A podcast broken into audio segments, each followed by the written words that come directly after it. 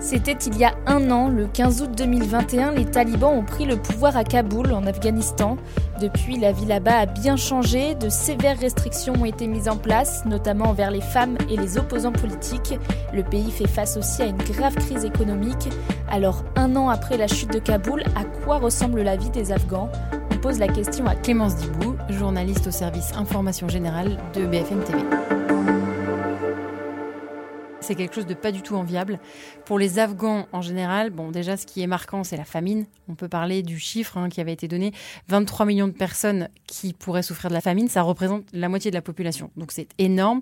Pourquoi? Eh bien Parce qu'en fait, les aides internationales, puisque le pays dépend de l'aide internationale, or, avec l'arrivée au pouvoir des talibans, eh bien, ces aides sont bloquées à l'extérieur. Et donc, du coup, à l'intérieur du pays, eh bien, il y a énormément euh, de populations qui souffrent de famine.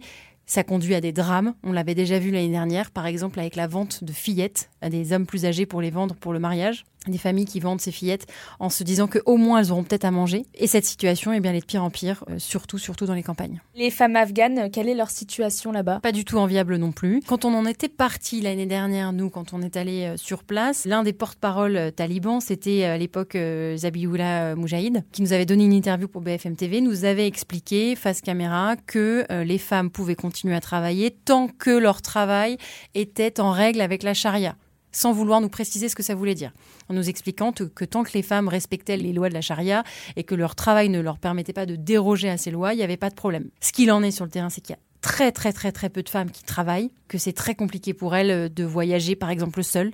Il faut désormais pour prendre l'avion, euh, pour une femme afghane, être accompagnée d'un homme.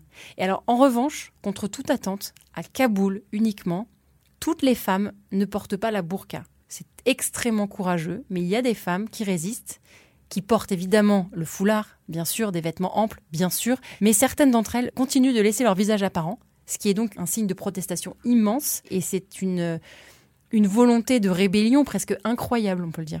Et qu'est-ce qu'elle risque à faire ça? La réputation publique, c'est-à-dire que d'être vu comme des mauvaises filles, et donc du coup évidemment bah, d'être considéré comme des ennemis euh, des talibans. Ça peut aller jusqu'à la mort. Des restrictions, des interdictions euh, faites aux femmes les plus marquants, et eh bien c'est évidemment euh, l'interdiction des filles au collège et au lycée. Ça s'est fait sur le long terme avec un grand mouvement de flottement, mais aujourd'hui la plupart des filles ne peuvent plus aller au collège et au lycée en Afghanistan. les talibans l'interdisent, la plupart d'elles sont exclues des emplois publics par exemple, donc c'est très compliqué pour elles, elles ne peuvent pas se déplacer euh, seule, par exemple, pour prendre l'avion, donc restriction totale des libertés.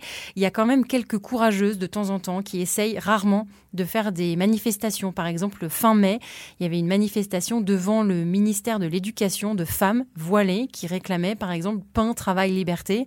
Ont été très vite conduites pour montrer qu'il n'y a aucune contestation euh, possible de la part de la population afghane. Donc pour eux, évidemment, pour elles et pour eux, c'est très compliqué à vivre pour la population civile.